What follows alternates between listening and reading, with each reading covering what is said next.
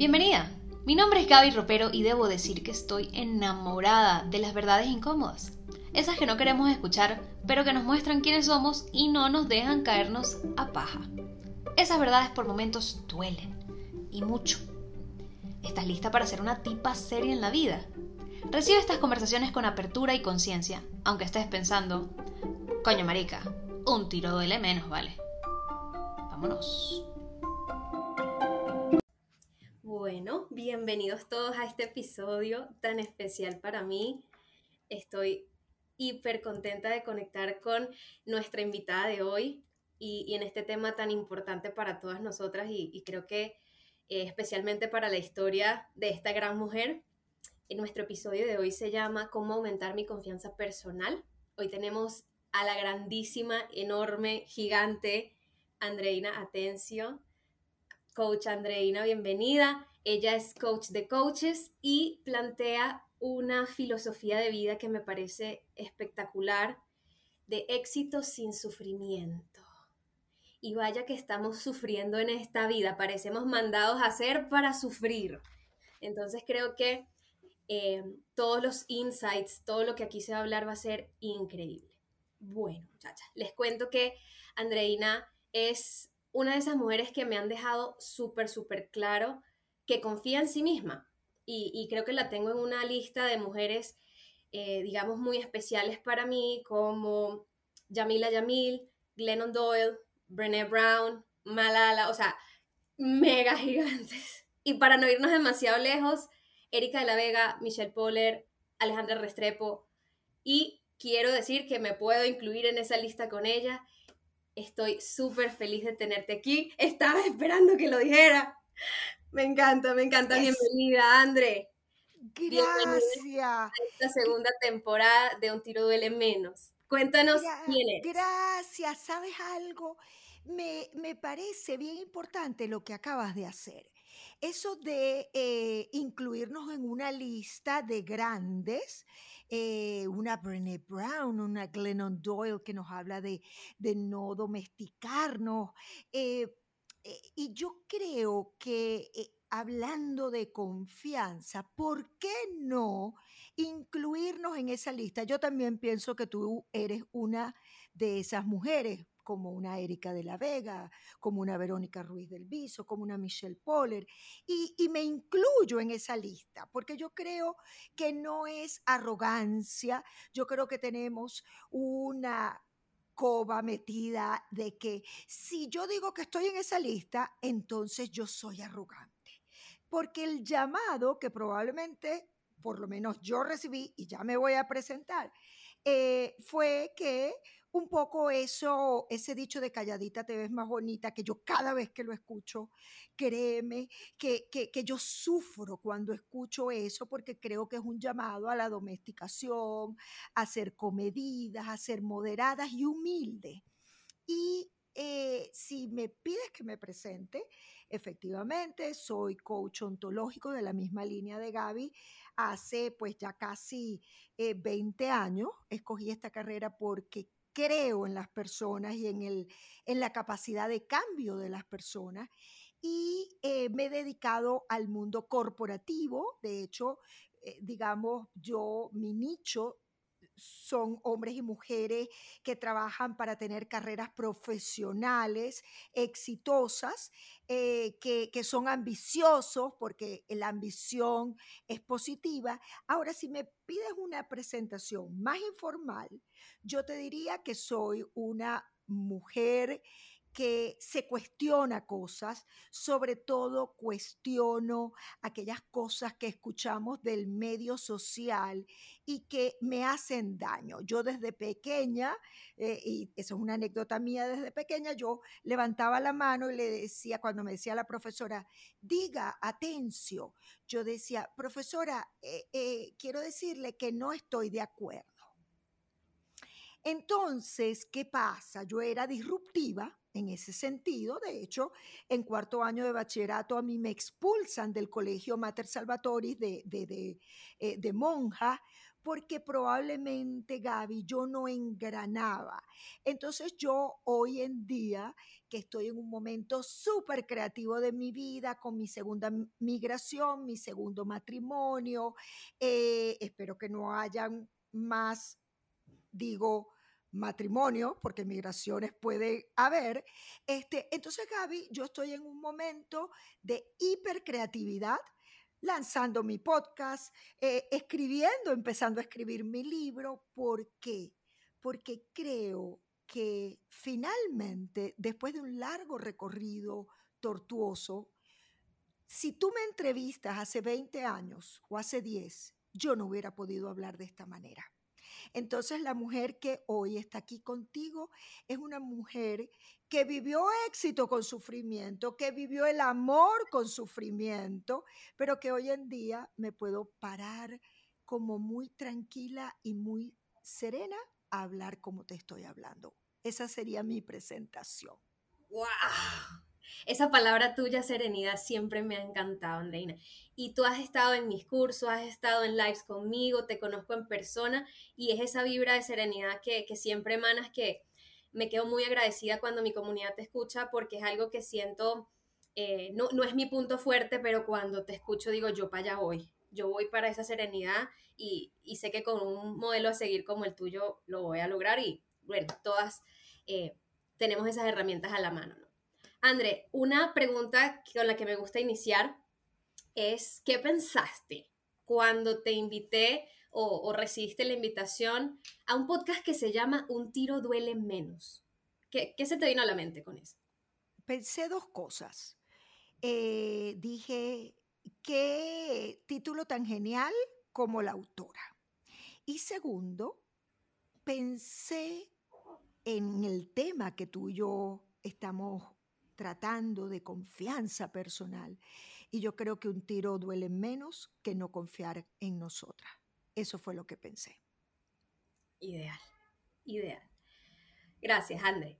Mira, como yo te decía, tú eres parte de este grupo de mujeres especiales y, yo me puse a preguntarme qué tienen en común estas mujeres y por qué se ganaron un, lugar en esa lista para mí. Y eh, creo que lo que tienen en común es una valentía para revelarse. ¿Tú crees que la valentía tiene algo que ver con la confianza en nosotros mismos? Sin duda alguna. Tú sabes que em, yo, a ver, de hecho, el, significado de mi nombre, Andreina, viene de Andrés, que significa valiente. Y, yo creo que a mí la valentía me ha traído consecuencias muy negativas, que aparentemente en el momento son muy negativas, y me han traído consecuencias muy positivas. Yo creo que en mi carrera profesional yo he despegado porque he sido valiente, porque me he lanzado y le he dicho a empresas importantes, mira, yo te ofrezco mi servicio. A ver, ahí hay un acto de, valentía. Ahora, eh, cuando yo hablo de que también me ha traído consecuencias que en el momento no soy capaz de ver el alcance que tienen en mi vida, ¿no? El impacto que tienen en mi vida. Fíjate que yo he creado un concepto nuevo que, que inclusive no lo he empezado a hablar en mis redes y quiero, quiero compartirlo contigo, Gaby, porque, porque, bueno, porque me inspira hacerlo contigo. Y es la distinción de preguntas valientes. Tú sabes que en, eh, en el coaching nos hablan de preguntas poderosas, es decir, esas preguntas efectivas que generan reflexión en el cliente o que eh, muestran cosas. Eh, cuando yo hablo de preguntas valientes, yo me refiero a esas preguntas que una vez, que, que sabemos internamente que una vez que las hacemos, la respuesta va a determinar el curso de nuestras próximas acciones. Y obviamente da mucho miedo porque son preguntas que nos llevan a enfrentar una realidad. Son preguntas que van a definir si yo me voy para la izquierda o para la derecha. así de cruciales y de relevantes son, pero, pero amerita mucha valentía asumir riesgo. Y yo quiero compartir contigo la pregunta más valiente que yo considero que yo he hecho en mi vida. ¿Sí? Sí. Y fue una vez que, y es en el campo del amor de pareja. Y fue una vez que después de tres años recibiendo yo mensajes eh, que me confundían por parte de un hombre al que yo quise mucho, eh, yo me presenté un día en su casa, le pedí un whisky doble primero y después de tomarme el whisky doble que me sirvió para bajar la presión, yo le dije esta pregunta y fue, dime algo, aclárame, ¿tú me amas? Me amas como yo quiero que tú me ames. Obviamente, eh, la reacción de él fue que se puso de todos los colores y, él, y él no respondió. Luego de no responder, dijo, bueno, André, yo te quiero mucho, tú eres como muy buena, una persona importante, relevante, significativa. Obviamente con su respuesta, yo no tuve que esperar más. Pero a partir de allí, la consecuencia fue que ese hombre no tuvo acceso a mí hasta que yo no tuve sanada esa herida, al año y medio aproximadamente. Y eh, para mí fue un antes y un después haber lanzado esa pregunta valiente, porque a mí me confrontó con una realidad de que yo para él era muy especial, pero no lo suficientemente, o, quizás no lo suficientemente especial, corrijo, no lo suficientemente especial como yo quería ser amada por él, ¿sí? Y eso me llevó a mí a, obviamente, cerrar eh, eso que, que, que, yo te he oído a ti, a otras personas, eso de cero contacto, pero fue realmente, y, a ver, eh, implicó sufrimiento, implicó, tú sabes lo que es escuchar, mm, no te amo de la manera que tú quieres que yo te ame, este, y a ver, eso implicó también no solamente la valentía de hacer la pregunta, la valentía de mantenerme en mi posición, porque obviamente al otro día a las 8 de la mañana ya yo estaba recibiendo la primera llamada de, esa persona. Y yo no sé si él en, algún momento escucha esto, le va a dar mucha risa, eh, va a saber que es él, pero Vali, eh, eh, eh, Gaby, es como la valentía de honrar nuestros, nuestras decisiones, la valentía de mantenernos firmes en ese espacio que yo llamo de dignidad. Ah. Entonces, mi respuesta, no, sé si te sirve el, el ejemplo que puse, pero yo creo que en la vida necesitamos valentía para colocarnos en un espacio de dignidad frente al cliente, frente al amor, frente a la mamá, frente al hermano, frente a cualquier persona. Estoy completamente de acuerdo. Y mientras decías eso, me, hacía yo la pregunta de eh, qué pregunta valiente eh, ha, sido un antes y un después y ha significado un cambio brutal en mi vida. Y fue no hace mucho y no fue una pregunta que, le, hice hacia afuera, fue una pregunta que me hice hacia mí también. Y era como, ya, creo que ya me he hecho esta pregunta muchas veces, pero creo que estoy lista para responderla por fin. Y estoy lista para responderla de una forma honesta. Y la pregunta fue, ya estoy cansada de esto. Porque muchas veces, sí, estoy cansada de esto, estoy cansada de esta situación, pero creo que fue un momento de valentía ser crudamente honesta conmigo y respondérmela y decir, sí, yo estoy cansada de esto. Y de ahí, pues obviamente, esa, ese sostener la, decisión con todo lo que implica. Eh, ese viene siendo mi ejemplo y, bueno, en, esas, en ese momento yo decido irme de, la casa que compartía con mi ex esposo, eh, venirme a Colombia y asumir todo este cambio muy positivo, debo decir. Eh, y algo que hay que hablar cuando discutimos sobre la valentía es el miedo. Entonces, porque muchas veces es, vale, yo puedo hacer la pregunta, pero tengo terror, o quiero hacer la pregunta, pero tengo terror a la respuesta, o tengo terror a la vida que me espera si yo eh, le doy la cara a esa respuesta, y, o me doy la cara a mí misma, ¿no? O sea, eh, yo mucho tiempo me hice la pregunta, eh, ya me cansé, y me caía paja, básicamente. Me caía paja millones de veces. Cuando decido, ok, el momento de no caerme a paja va a implicar una consecuencia que no sé si estoy capacitada, no sé si voy a poder asumir. Y en ese miedo a no poder asumir, me gustaría que conversáramos un poco de cuál es la historia que nos contamos sobre nuestra capacidad de asumir un dolor. Muchísimas veces esa falta de confianza, digamos profesionalmente, es no me atrevo a proponer mi proyecto a una empresa porque eh, tengo miedo que me digan que no, tengo miedo a cómo duele un no. Mira, tengo miedo a preguntarle a la persona que amo si efectivamente me ama, eh, porque tengo miedo que me diga que no. Tengo miedo a cómo duele el no. Entonces, eh, este, este post pregunta, ¿no? Viene siendo lo que nos da mucho terror porque nos sentimos, considero yo, poco capaces de atendernos, de sostenernos, de cuidarnos, de, de, de estar ahí para nosotras. Y creo que en general y, no sé si te veo escribiendo, espero que lleves el hilo porque yo hago una pregunta como de siete minutos. Eh, ¿Cómo nos han hecho creer, especialmente a las mujeres, que no somos capaces de sostener ese dolor? De que somos débiles. Dijiste mucho. las preguntas valientes aparecen muy poco para nosotras porque esas respuestas valientes eh, pues nos van a matar, ¿no? O decimos me voy a morir con esta respuesta. ¿Qué, opinión te merece eso? Efectivamente, e, escribo porque yo eh, no quiero como que, eh, quiero atar todos los cabos, ¿no? Dijiste cosas importantes. Yo de hecho invito a quien nos escucha que si no está preparada para la respuesta y sostener la consecuencia de esa respuesta, mejor que no haga la pregunta. ¿Sí? Primero.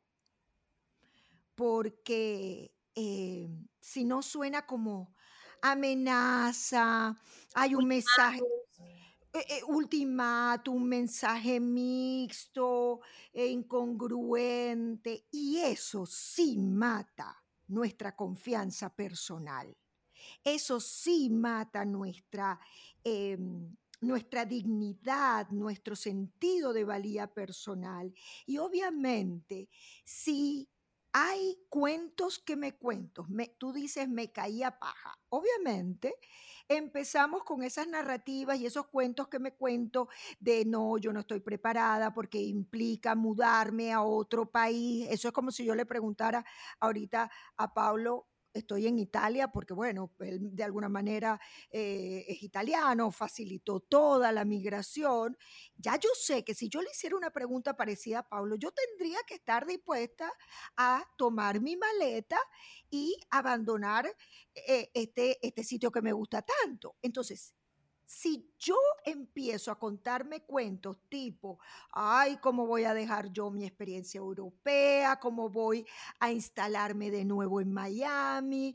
Eh, ya va.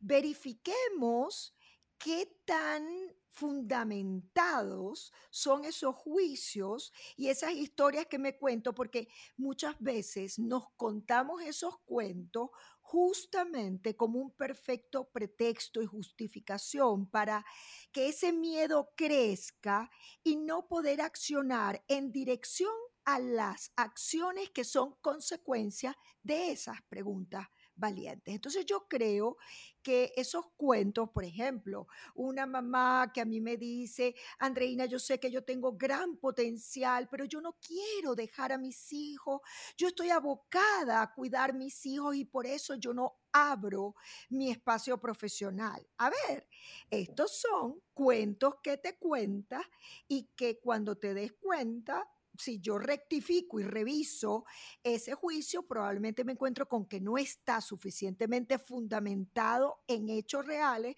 porque no tengo por qué descuidar la crianza de mis hijos para poder hacer eh, eh, realidad mi sueño. Entonces yo sí invito a que revisemos esas narrativas que nos paralizan, que eh, nos llevan a posponer. No, no, no, no. Yo voy a esperar a tomar esa decisión cuando ya yo me haya graduado, cuando ya yo me haya certificado como coach, cuando ya yo esté produciendo al menos 5 mil dólares mensuales. Nos vamos llenando de esos cuentos que además...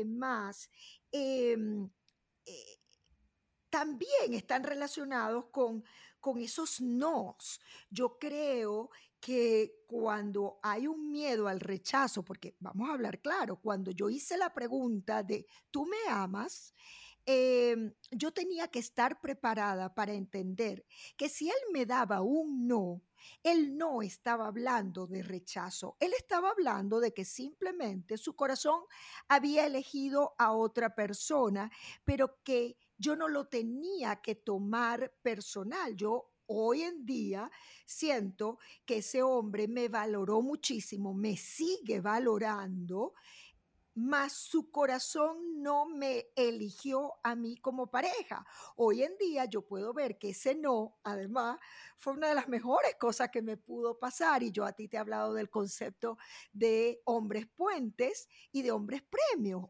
Yo hoy en día, pasado, no sé, han pasado, a ver, tres, cinco, casi seis años, yo hice esa pregunta en septiembre del 2019. Imagínate lo, lo, relevante que fue, que yo la recuerdo, de, no, del 2018, perdón, desde el 2018. Entonces, eh, eh, yo hoy en día entiendo que ese hombre puente y esa valentía que yo tuve y poder sostener, Gaby, año y medio. Y hasta que yo no estuve sanada, yo no permití, hasta que un día me acerqué, lo llamé y le dije, hoy por hoy, que te estimo, te sigo valorando, pero no tengo la herida, yo quiero decirte que quiero recuperar mi relación contigo.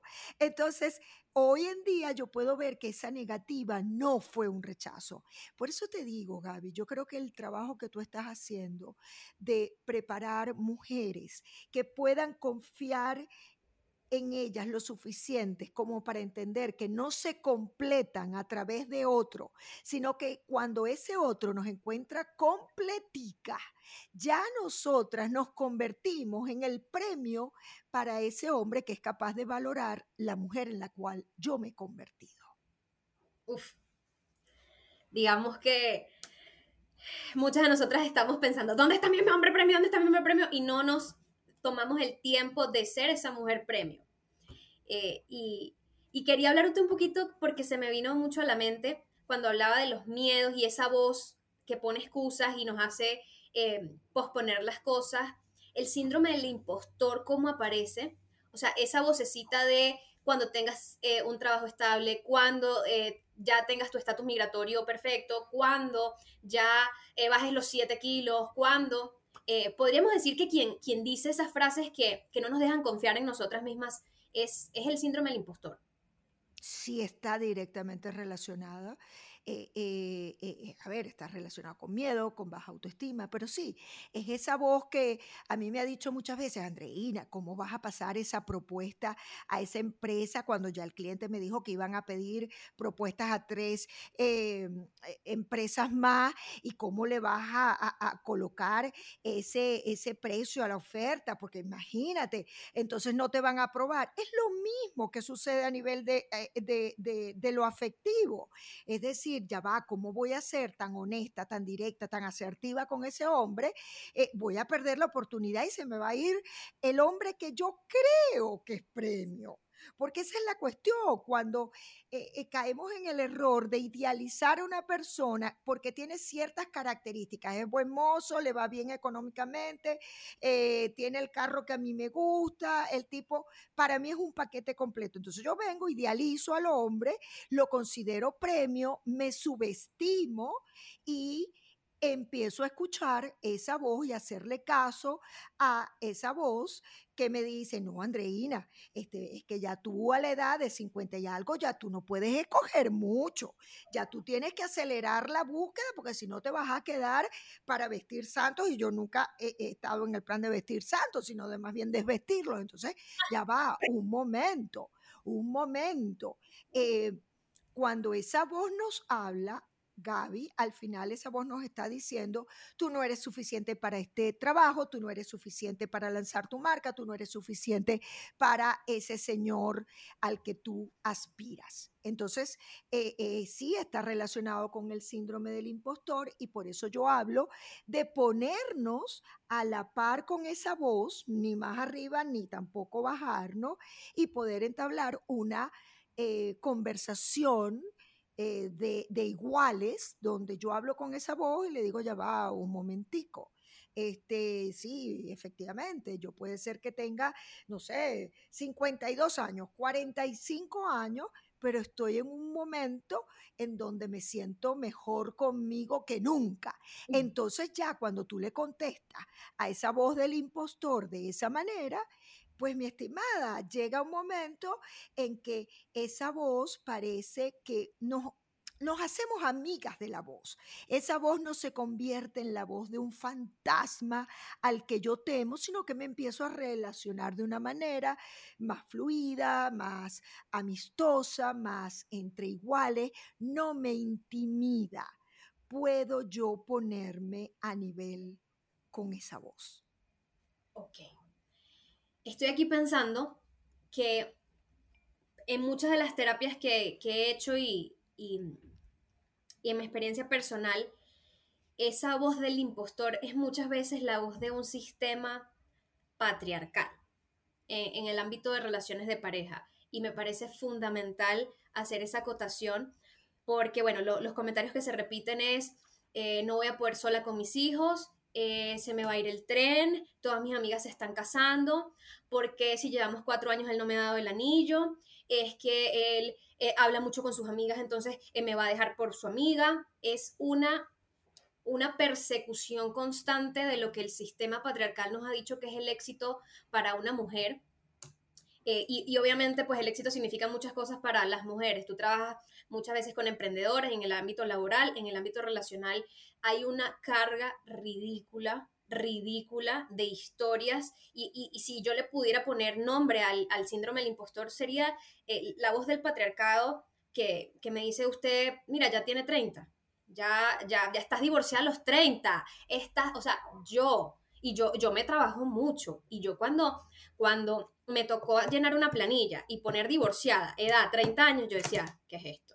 Y de una vez la cogí y de una vez dije, ni mierda, es que ¿por qué una mujer a los, a los 30 no se puede divorciar? ¿Y por qué una mujer a lo mejor a los 30 divorciadas tiene que sentirse fracasada? porque un hombre a los 30 no necesariamente tiene este, este miedo? Porque un hombre, a diferencia de nosotros, no está pensando que cuándo le van a dar el anillo. Porque un hombre, a diferencia de nosotros, no piensa que se le va a ir el tren. ¿No les parece mucha casualidad que estos miedos vengan diciéndole a la mujer persigue a un hombre?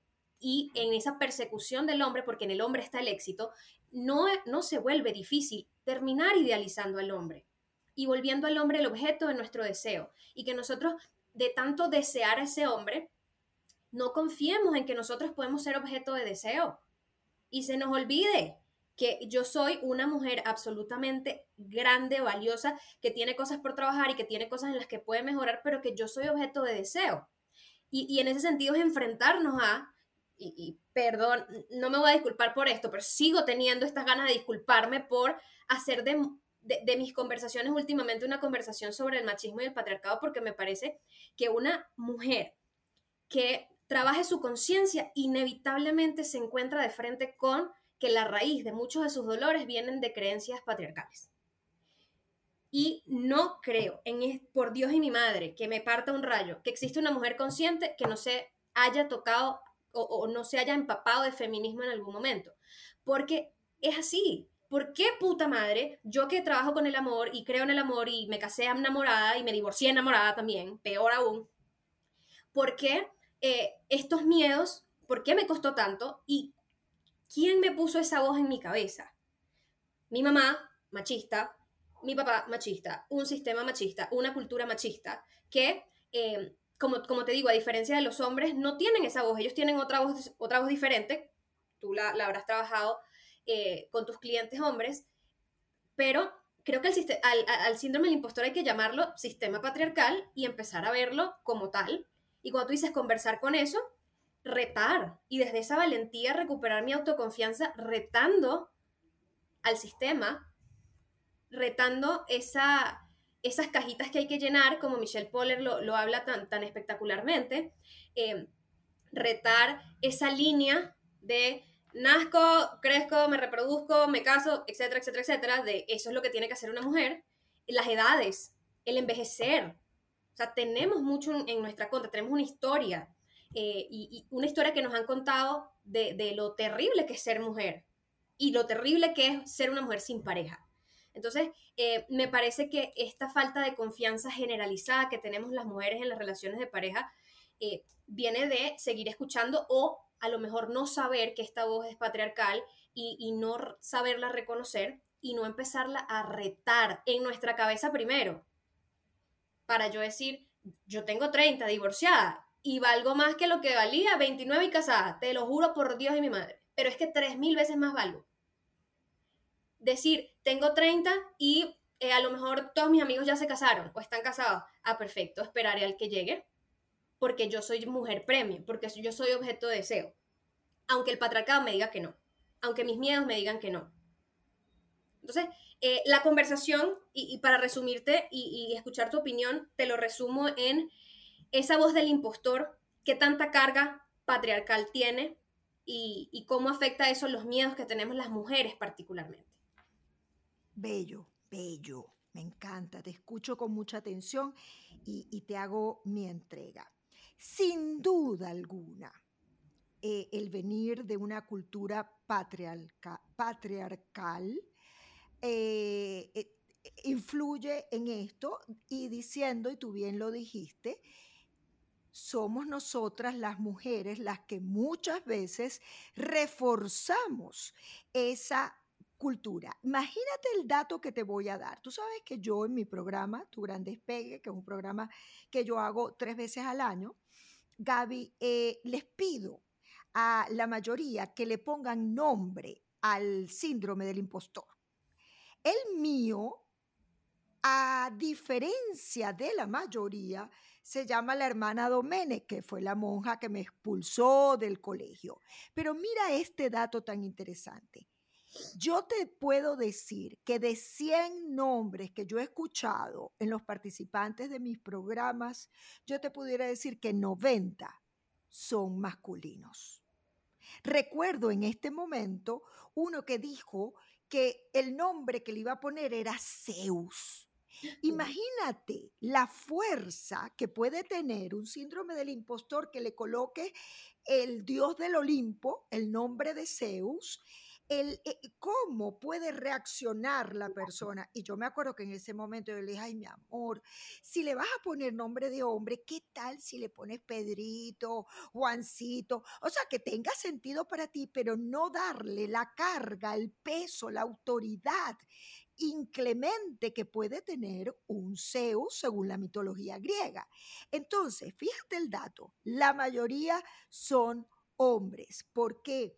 Porque yo siento, Gaby, que hay una razón y, te, y voy a entregar mi madre, que, bueno, que ya está muerta, que, que, que, ella me perdone, porque voy a, menos mal que ella nunca lo va a escuchar, con seguridad no va a escuchar esto, este, ella me decía, oye esta frase, el hombre escoge y a la mujer la cogen.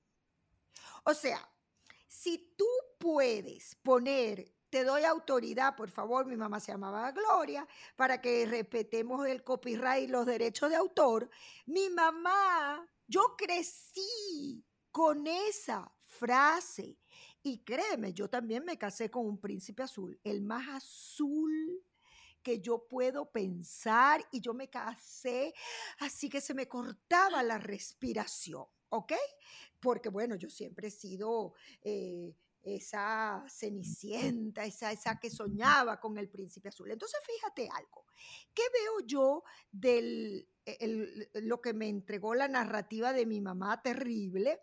Es que el hombre era el que elegía, por lo tanto, nosotros teníamos como un rol más pasivo, un rol reactivo, donde eh, eh, somos así como que receptivas a la suerte de quien nos escoja.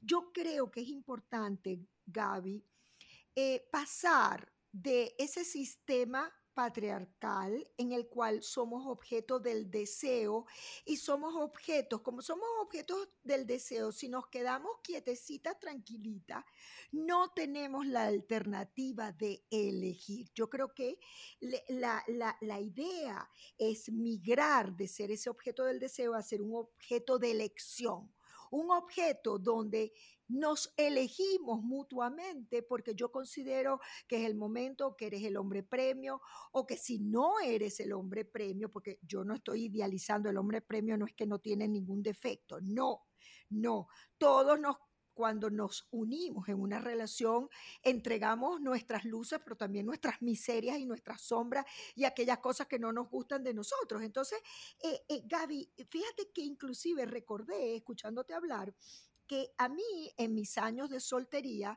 y, te voy a decir, yo, tuve parejas importantes, largas, largas relaciones, pero yo tuve 20 años de soltería después de mi divorcio a los 38. Yo me divorcié a los 38 con tres niños de 12, 7 y 2 años. Entonces yo a los 38 años, yo elegí, yo elegí divorciarme y eh, no seguí el mandato eh, machista, patriarcal de mi mamá. De hecho, yo decido eh, divorciarme cuando ya mi mamá había muerto. Creo que antes no lo hubiera, sinceramente, podido hacer por la carga que tenía mi mamá sobre mí.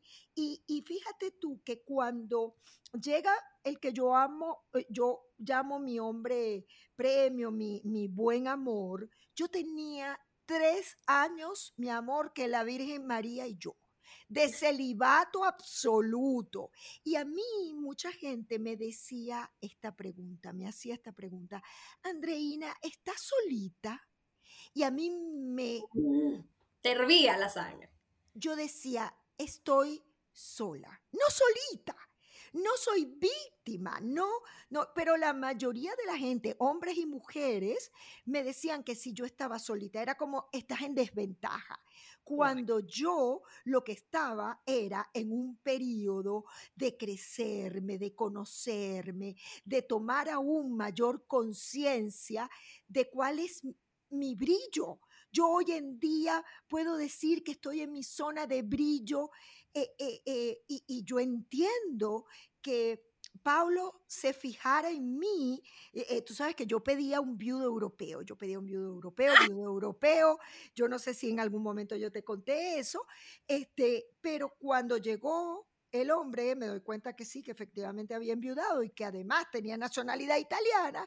Yo dije, nada, este es el mío. Ahora, Gaby, yo estaba en un momento de brillo absoluto, donde tú entrabas en mi casa y te encandilabas del brillo que yo tenía. Y no porque yo sea arrogante y me crea gran cosa, no, yo me creo lo que yo soy. Yo me creo que soy una mujer eh, eh, financieramente autónoma, una mujer que ya tiene tres hijos que han volado del nido, una mujer que además eh, disfruta la aventura, una mujer que en este momento, cuando estoy en mi proceso de despedir los 50 para en unos meses darle la bienvenida a la sexta década, me siento más joven que nunca. ¿Por qué? Porque yo cultivé ese brillo. Ese brillo no tiene que haber, no tiene que ver con haber conseguido que él, y te, y te voy a decir, él me entregó el anillo a los 13 días. Dios mío. Y a los 13 días yo le dije, Paulo, yo te digo que sí para una relación de exclusividad, para una relación este, comprometida, pero no sí a un matrimonio porque yo tengo 13 días conociéndote. Entonces, fíjate tú, eh, no es, es que no me ha dado el anillo, es que cuando me dé el anillo, yo puedo elegir yo puedo decir sí a esto y no a esto, yo puedo negociar, yo puedo posponer, yo no tengo que ser un ser receptivo, inerte, sin voz propia y eso yo lo llamo confianza personal. Y fíjate que a los dos meses, después que pasaron dos meses, yo le dije en un momento en que él no lo esperaba, prácticamente yo le entrego el anillo a él y le digo, Pablo, ¿tú recuerdas esa pregunta que tú me hiciste tal día? Ahora sí te digo sí para casarnos. Entonces, ¿qué te quiero decir? Eh, eh, una entrega de anillo donde yo fui objeto de elección, donde yo podía decir sí o no. Pero créeme, la Andreina que se divorció a los 38 años, no hubiera hecho lo que hice años después porque ameritó un viaje, ameritó un camino, un camino que yo creo que no tiene que ser tan largo, tan tortuoso, éxito sin sufrimiento, repito, y yo creo que personas como tú, personas como yo, somos justamente, y me encanta la palabra que me viene, aceleradoras de conciencia, aceleradoras de estos procesos de confianza personal, este, y, y creo que eh, vuelvo a caer en el mismo punto. Eh, vivimos de un, venimos y vivimos en un sistema aún patriarcal. Yo me declaro aquí públicamente feminista. Eh, soy una feminista que le da lugar a los hombres, no soy ninguna feminazis, pero me siento bien hoy en día en el cuerpo que tengo, en el cuerpo imperfecto, en el cuerpo con arrugas, pero un cuerpo con una luminosidad que yo siento que no la tenía cuando tenía full colágeno, cuando tenía, eh, eh, eh, mi, mm, yo modelaba para marcas de traje de baño, con mucho orgullo lo digo, hoy en día probablemente no modelo marcas de traje de baño, puedo, puedo modelar... A, a, marcas como My Coach, sí la puedo modelar, pero yo creo que es importante. Y todo eso apunta a confianza en el ser que soy, en la mujer que soy, en la oferta que soy para el mundo. Mm. La oferta que soy para el mundo, me quedo con eso porque hay, hay demasiados mensajes eh, eh, en, en, nuestro día a día que nos dicen que no somos una oferta suficiente, que si no nos vemos de cierta forma, la oferta que somos no, no va a ser tomada en cuenta, que si no tengo el éxito financiero tal, no, mi oferta no sirve. Y, y hay que empezar, creo que identificar, como tú bien lo hiciste con tu mamá, y, y yo tengo una frase también célebre. En estos días, fíjate, estaba escribiendo en mi diario y, y, empecé a escribir y puse pensamientos negativos. Puse ese, ese, título porque quería claramente pues poner lo peor que estaba en mi cabeza en ese momento. Lo escribí, al otro día cuando se me venía otro lo volví a escribir y a los tres días lo leí y me di cuenta que todo giraba alrededor de un tú eres el problema. Ya se dieron cuenta que tú eres el problema. Era cuestión de tiempo antes que se dieran cuenta que eras el problema, porque tú siempre eres el problema.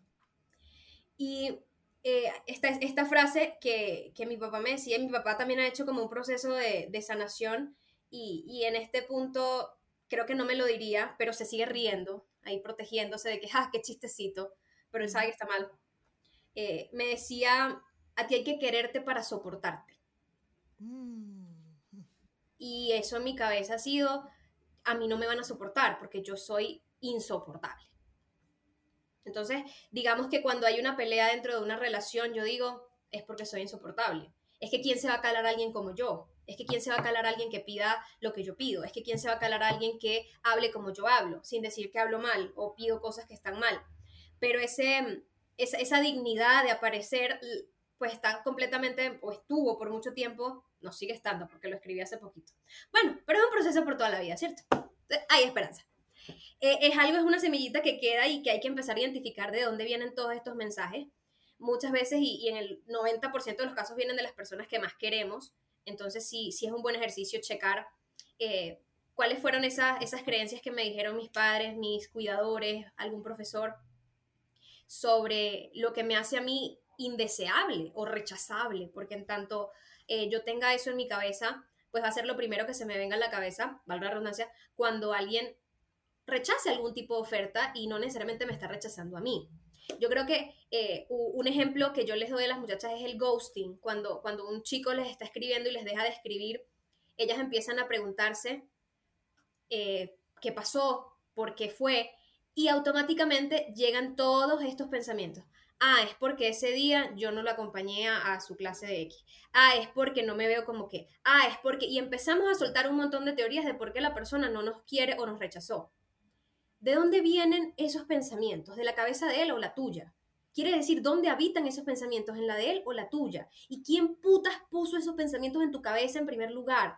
De que lo primero y la, la razón automática de por qué alguien te deja de escribir es porque tu cuerpo, es porque tus emociones, es porque, y ojo, cuando en mi cabeza, cuando alguien me rechaza o, no salen las cosas en, relaciones de pareja como yo quiero, yo no me voy a que, ah, es porque yo no trabajo, ah, es porque eh, yo soy bruta, ah, es porque mi pelo, ah, es porque mi cuerpo, no, es, ah, porque mis emociones. Porque ahí fue donde me magullaron, ahí fue donde me aplastaron. Y ahí es donde a muchas de nosotras nos aplastan. Entonces, e, e, esa voz del impostor hay que ponerle nombre, como tú dices, hay, hay que identificar, hay que ponerle las frases y decir, ay, fue puta. Es, es, por aquí. Es que a mí esta voz de la inseguridad que me impide tener confianza es una voz que me impusieron. Y me voy a rebelar contra esa voz que me impusieron y me voy a demostrar a mí misma que sí puedo. Y ojo, no es demostrarle a esa voz que puedo ser lo que ella me dijo que yo no. No es como, me dijeron que soy fea, entonces me voy a poner buenota. No, es decir, soy bonita, así como soy. Y si quiero ponerme buenota, me pongo buenota. Pero no, no soy lo que tú dices, soy lo que yo decido ser. Porque muchas veces nos vamos al otro extremo. Entonces, si me dijeron que yo no iba a ser nadie en la vida, entonces ahora quiero tener la fortuna y quiero esto y quiero... No, no nos convirtamos, eh, porque eso creo que tampoco es éxito eh, sin sufrimiento. Creo que el éxito sin sufrimiento es, eh, es mucho la presencia que tú hablas en tus redes sociales, de la presencia de quien soy hoy y la aceptación de lo que soy hoy. Eh, eso, eso, me parece como, como un par de herramientas que podemos utilizar para, para trabajar esa autoconfianza. ¿Qué eso Está bello. Eso está bello, eso de tú eres el problema. A ver, Gal, hombres y mujeres, más las que nos escuchen, crecemos en un medio donde si inclusive los padres y las madres dicen cosas como lo que como lo que te dijeron a ti hay que quererte para, para soportarte. Obviamente allí estaban sembrando en ti una sensación de soy inadecuada estoy defectuosa. Hay algo malo en mí. De hecho, te cuento que yo tenía un chiste con unas coach que cada vez que yo terminaba una relación en estos 20 años de soltería, yo, yo decía, eh, jodiendo con ellas, yo decía, pero ¿qué hay de malo en mí? Es decir, la pregunta es, ¿qué hay de malo en mí? Señores, cambiemos esa pregunta, porque nosotros no somos artefactos, nosotros somos mujeres que devenimos y nos vamos convirtiendo en mujeres más centradas, más seguras, más conscientes de sí mismas, capaces de fijar límites, capaces de decir, no, y perdóname, pero yo sé que este es un espacio como eh, que se puede decir cualquier cosa, no, huevón si tú desapareciste, eh, mira, yo no voy a buscar miles de razones para justificar tu ausencia. Entonces, vamos a, hablar claro. Esos mensajes nos marcan. El de mi papá era, Andreina, mientras yo viva, a ti nada te va a pasar. Yo pierdo a mi padre teniendo 46 años. Y te juro, Gaby, que cuando mi papá murió, a mí se me fue el mundo abajo. Yo tuve que rehacerme, levantarme de mis cenizas. Pero cuando yo identifico, y yo te lo estoy diciendo, Gaby, y a mí se me está poniendo la piel de gallina, porque mi papá de alguna manera queriéndome proteger, dar seguridad. Entonces, ¿yo qué hice toda la vida? Buscar un hombre que me diera seguridad, estabilidad emocional, financiera, porque es que yo quería encontrar el sustituto de mi papá, que a mí me, me garantizara. Y, ¿sabes qué? Todavía no lo he conseguido.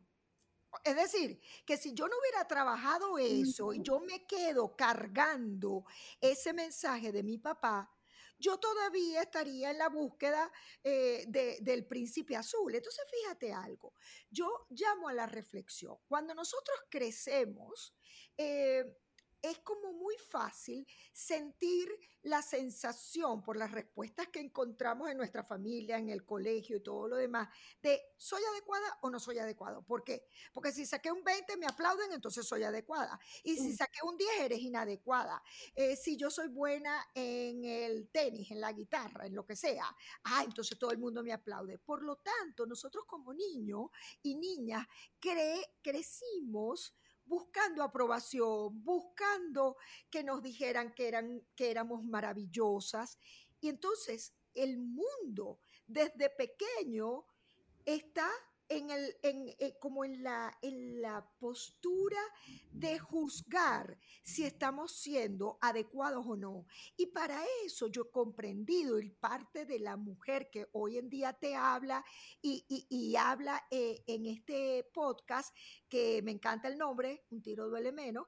Yo creo, Gaby, que tenemos que tomar conciencia que ninguna de nosotras vino a este mundo para ser aprobada, para ser amada, que es válido que no nos amen, que es válido que no me aprueben, que puedo enfrentar la desaprobación, inclusive la crítica, inclusive el rechazo de un hombre que me diga que no, bueno, porque sencillamente no soy su, no soy su tipo, se enamoró de otra persona, eh, probablemente inclusive no me eligió por miedo, porque yo lo intimidaba.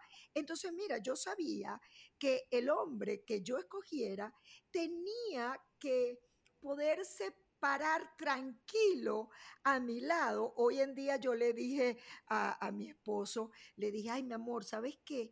Que yo quiero entrevistar, tengo la idea de entrevistar en mi podcast a dos de mis exes, que, que, además eh, son personas brillantes, como digo yo. Yo no tuve problemas, yo, siempre, yo casi siempre escogía hombres feos, pero hombres brutos no.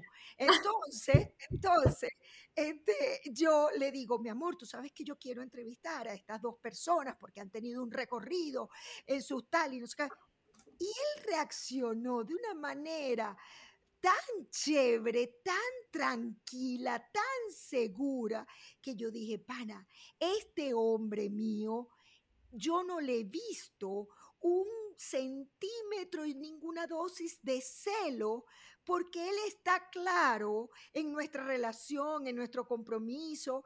y e, qué chévere. Entonces yo ahora me doy cuenta, Gaby, que muchas veces algunos hombres no resultaron y me dijeron que no, no porque me rechazaran. Me dijeron que no porque ellos tienen el derecho de elegir y probablemente una de las razones por las cuales justamente me dijeron que no es porque, bueno, porque soy media subversiva, porque yo hablo claramente. Muy retadora también. Ayer justo, perdona que te interrumpa, pero me parece esto, esto increíble. Ayer estaba teniendo un live y... Eh, hablamos mucho sobre el feminismo también en las relaciones de pareja y cómo es, absolutamente necesario ser una mujer retadora para un hombre que es hijo de un sistema que no está bien. Y es como, sí, soy subversiva, y sí, soy rebelde, y sí, eh, voy, a, voy a pedir mis derechos, y desde la dignidad voy a recordarte lo que, lo que no, no voy a permitir en esta relación. Y decía, sigan e, este muchacho eh, de la cuenta sextima.co, eh, decía sigan haciendo su trabajo, que es incomodar a esos hombres que necesitan darse cuenta que ellos se tienen que trabajar también. Ser esa mujer incómoda viene siendo una de las misiones más grandes que tenemos como revolucionarias de la humanidad. Entonces, bueno, desde esta, y, me conecto contigo, yo siento que yo voy a ser una mujer incómoda, fui muy incómoda para mi ex esposo, sin duda alguna, y, y siento que para mis próximas parejas hasta cierto punto voy a ser incómoda dependiendo de cómo se hayan trabajado, ¿cierto? Pero eh, me parece admirable esa, esa palabra que usaste, ese subversivo, porque me parece una cualidad hermosa y absolutamente necesaria para una mujer que quiere vivir un amor digno. Gaby, hay una palabra que yo no admito y de verdad, si alguien me llama de esta manera que te voy a decir, fijaría límite. ¿Cuántas, a cuántas mujeres no nos llaman intensas? Ay, mi vida. Entonces, a ver, somos intensas, ¿sí? ¿Soy intensa? Sí, en verdad.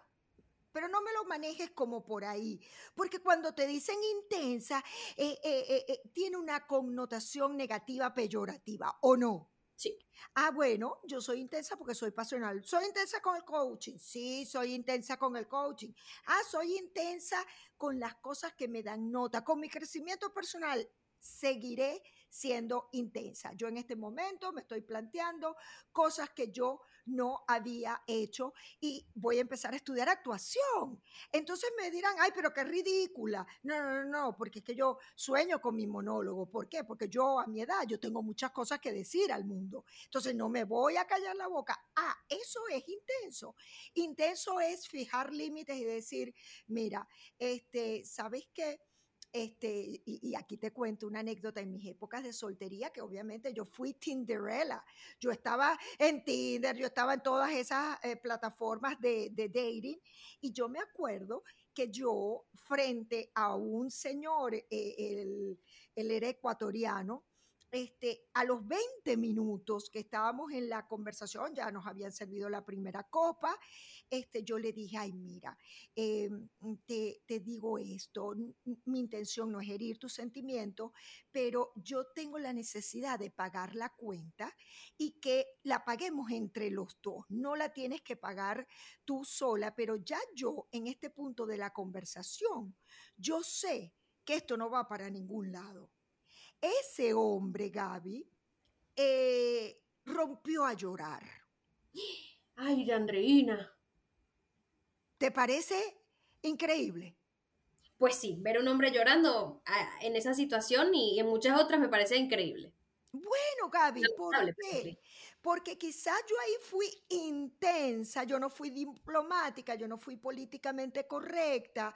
No, yo dije, este hombre me va a invitar a una cena y tal, y después se va a quedar quejándose de que, mira, me sacó una cena. Y yo le dije, mira, inclusive si quisiera cenar, yo no tengo problema, pero ya yo te quiero decir que esto no va para ningún lado, porque es que no me gustó. Yo, yo estaba clara en 20 minutos que no me había gustado el hombre y mi esposo, no es que es ningún Adonis, pero me encantó, siendo gordito, me encantó. Entonces, ¿qué te quiero decir yo? Yo creo que la intensidad, si es asertividad, si la intensidad es claridad en lo que quiero, eh, ojo, Gaby, los hombres también se colocan en posturas de no, em, digamos, eh, posturas como de no valía personal, de reducirse, como este hombre que rompió a llorar. Y cuando yo le pregunto, pero cuéntame por qué llora, él me dijo, porque son tantas las que he sacado a cenar y, y me rechazan. Estamos hablando del mismo punto vivido por un hombre y ahí yo hice total empatía. Este, y, y cuando él me dijo, mira, Andreina, no te tienes que preocupar por, por pagar, yo, yo quiero invitarte a la cena. Mira, allí él ganó algunos puntos como, como hombre, como caballero, porque, a ver, le quedó claro que eh, probablemente era la última vez que iba a salir con él, como efectivamente sucedió, pero yo allí, Gaby, eh, creo que fui honesta eh, eh, eh, yo fui transparente y me coloqué como la persona que puede elegir. Entonces, si eso que narro es intensidad, bueno, llámeme intensa, pero yo creo que cuando tenemos claridad en la vida que queremos vivir, en el compañero que queremos tener, yo hago también un llamado, porque lo que estamos hablando da para que hombres trabajen hagan su trabajo, claro, nosotras no nos podemos encargar de eso, pero hagan su trabajo de crecimiento personal. Si quieres, Gaby, los hombres, tú me los envías para que tú veas que en dos sesiones yo los pongo derechito, porque sí, porque tanto el hombre como la mujer tienen que hacer su trabajo de dignidad, de confianza personal, en donde yo no me puedo medir yo no puedo medir mi valía personal en función de los hombres que me levanto, en función de los hombres que me dicen que sí, y si me dicen que no, ah, entonces yo no valgo. Yo creo que ahí hay una, em, a ver, Ahí hay una, como lo llamaría yo, una confusión, allí hay una, una, sí, ahí hay algo que está distorsionado, porque además, Gaby, tú decías, eh, ¿dónde habitan esos pensamientos? Esos pensamientos, eh, mis queridas escuchas, no habitan solamente a nivel de mi mente, del recuerdo que evoca lo que mi padre me decía. Esos pensamientos habitan a nivel de nuestro cuerpo, habitan a nivel de nuestra alma, de nuestra energía, quedan tan fijados en el cuerpo que por eso tenemos que hacer trabajos profundos, porque el cuerpo muchas veces es el que nos delata. Es decir, yo lo pienso, Ah, bueno, a mí Gaby me dijo que si me hacían ghosting, yo hiciera tal cosa, me recomendó tal cosa, ok, pero el cuerpo delata. El cuerpo tú sabes que es una parte y una dimensión de nosotras y de nosotros, todos, todos, todas, todes, que eh, simplemente eh, delata. No, no tenemos como tanto control. Por lo tanto, creo que aprender a fijar límites lo tenemos que aprender desde el cuerpo, el poder extender nuestra mano y decir, ya va, no, esto no lo quiero ahora, pero no es un no que únicamente sale de la declaración verbal, es un no que sale desde el cuerpo, porque esa confianza personal tiene que impregnar todo, nuestro lenguaje, nuestra emocionalidad y nuestro cuerpo. Como tú verás, yo me emociono eh, porque, porque soy intensa, pues. Delicioso, delicioso. Estas mujeres revolucionarias, eh, no creo que exista alguna que no sea intensa. Entonces, si algunas, entre comillas, intensas nos están escuchando, créanme que ustedes, como nosotras, eh, estamos en esa lista de mujeres que venimos a cambiar el mundo. Y muchos de los hombres que están en nuestras vidas, el mejor regalo que le podemos hacer es incomodarlos lo suficiente como para que se cuestionen algo y si no se lo quieren cuestionar, pues seguiremos adelante eh, con dándonos más oportunidades de disfrutar ese amor sin sufrimiento. André, te agradezco muchísimo y te dejo esta última pregunta. ¿Cuál es tu mejor tip? Y sé que resumir todo esto en un tip es difícil, pero ¿cuál es tu mejor tip para que alguien que no tiene autoconfianza la empiece a trabajar? Yo te voy a resumir mi tip en en un cuento que se llama La mujer y las manzanas. Un día un hombre llegó a un árbol de manzanas y observó que habían unas manzanas en el suelo, allí al alcance, pero algunas estaban un poco opacas, podriditas, comiditas por los pájaros. Había otras manzanas que estaban con la mitad, como por la mitad, que tenía que hacer algún esfuercito por alcanzarla, y había otras que estaban en el copo, en la cima del árbol. Allí ese hombre entendió que las mujeres somos como las manzanas, las que no sentimos que valemos nos caemos y somos de fácil acceso. Por lo tanto, ese hombre no se tiene que poner incómodo para eh, eh, un poco seguir tu, tu distinción, tu palabra, sino que sin mayor esfuerzo, cuando ahí está al alcance, cuando no fija límites, yo vengo y lleno. Ese hombre llena la bolsa de manzana que no tuvo que hacer mayor esfuerzo. Las mujeres somos como las manzanas que están en la cima del árbol. Ese hombre premio del que hemos hablado tendrá que probablemente crecer, tomar una escalera, tener la valentía de subir a lo último de la escalera para poder elegir esa manzana que tiene brillo, que no se siente incompleta, que no se siente inadecuada, esa manzana que puede decir, yo soy una bella manzana. Así que así termino el tip que me pediste. Ay, tan hermosa, Andreina. Extrañaba hablar contigo. Te agradezco, te honro, te celebro. Eh, creo que, que incluso dentro de mi proceso haber conversado contigo ha sido terapéutico eh, seamos esas manzanas y, creo que el sistema, volviendo como a ese punto que es importante, el sistema necesita manzanas que estén en el piso, porque las manzanas que están arriba incomodan. Y el sistema es hombre. Al sistema hay que incomodarlo y hay que seguir demandando y hay que seguir exigiendo desde la dignidad, desde la asertividad y desde el respeto que nuestras necesidades eh, sean honradas en todo momento. Entonces seamos esas manzanas de arriba que son rebeldes y dice, ah, ¿me quieres? Suba pues. Suba, porque soy premio. Y tú también porque subiste. Tú también eres premio porque te encuentras en el mismo lugar. Creo que para que el hombre agarre la manzana tiene que estar al lado de la manzana, ¿correcto? Entonces dejemos que los hombres hagan el esfuerzo, dejemos que hagan su trabajo y dejemos que los que no quieren hacer el esfuerzo ni el trabajo sigan cogiendo las manzanas del piso y, sigamos levantando manzanas del piso, ¿no? Sigamos levantándonos entre nosotras. Y, esto era algo que decía el muchacho de, del like que hice ayer, que fue increíble, decía, eh, los hombres que no son conscientes siguen, eh, digamos, soltando fácilmente mujeres increíbles, mujeres brillantes, porque siguen habiendo más manzanas en el piso. Si ustedes se unen y revolucionan lo suficiente como para que dejen de haber manzanas en el piso, esos hombres van a decir, ay, su puta madre, no es que ella era intensa, es que esta próxima también me está pidiendo comunicación, es que esta próxima me está pidiendo también responsabilidad, es que esta también me está hablando en estos términos, es que esta también me está hablando de, igualdad de género, ay, su puta madre, me quedé sin manzanas en el piso. Es, eso idealmente es, un mundo desde donde eh, ambos podemos habitar desde la dignidad y escoger y ser premios unos para los otros.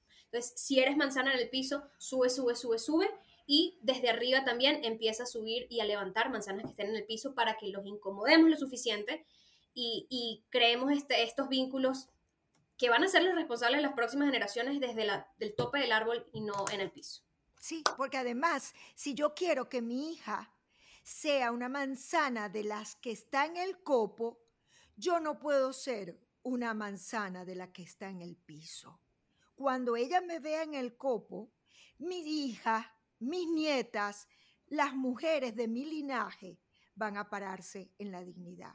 Gaby, gracias. Para mí ha sido bella esta conversación de, de, altura donde hemos danzado las dos en torno a una misión que tenemos ambas.